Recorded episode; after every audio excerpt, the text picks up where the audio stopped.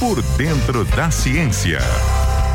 Dia da nossa coluna, vamos mergulhar na ciência com o professor Adilson de Oliveira. Boa noite. Boa noite, amigos da CBN. Vou comentar hoje com vocês um feito muito importante que foi realizado essa semana pela NASA, onde pela primeira vez foi feito um teste de fazer uma colisão de uma espaçonave contra um asteroide, com o objetivo de mudar a sua órbita. Esse teste foi feito usando a sonda DART, que bateu num asteroide que, que orbita um outro asteroide, um asteroide que ele chama, ele chama de Dimorfo, que tem aproximadamente 160 metros, e ele faz uma órbita em torno de outro asteroide chamado Dímido, de 780 metros. Então a ideia da colisão desse, dessa espaçonave, dessa sonda, foi justamente testar uma uma possibilidade de alterar a órbita desses asteroides para que, se eventualmente essa órbita cruzar a órbita da Terra e ter um risco de um impacto de um asteroide é, contra a Terra,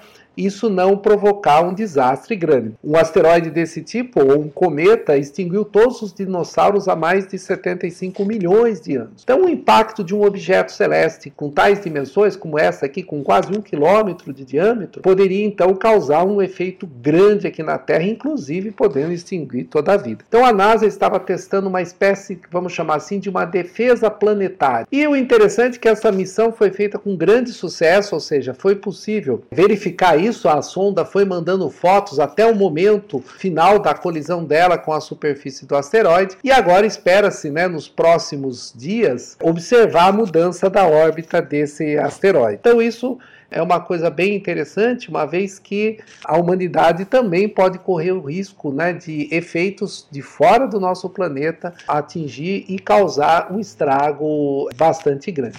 Esse asteroide ele estava a uma distância de 11 milhões de quilômetros da Terra, ou seja, estava relativamente distante, mas foi possível é, observar esse impacto né, da, da superfície, né, que quando bateu a sonda na superfície, ela bateu com uma velocidade de aproximadamente 21.600 km por hora, ou seja, são 550 quilos batendo a 21.600 km por hora, ou seja, um impacto muito grande na superfície disso e claro quando ela bateu ela imediatamente ela foi é, vaporizada dado a quantidade de energia que ela tinha ali. Mas segundo pôde ser visto durante o processo ela mandou fotos muito próximas da superfície antes desse impacto final. Era isso que a gente queria comentar com vocês. Até uma outra oportunidade muito obrigada pelas informações de hoje, professor Adilson de Oliveira, titular do Departamento de Física da UFSCar.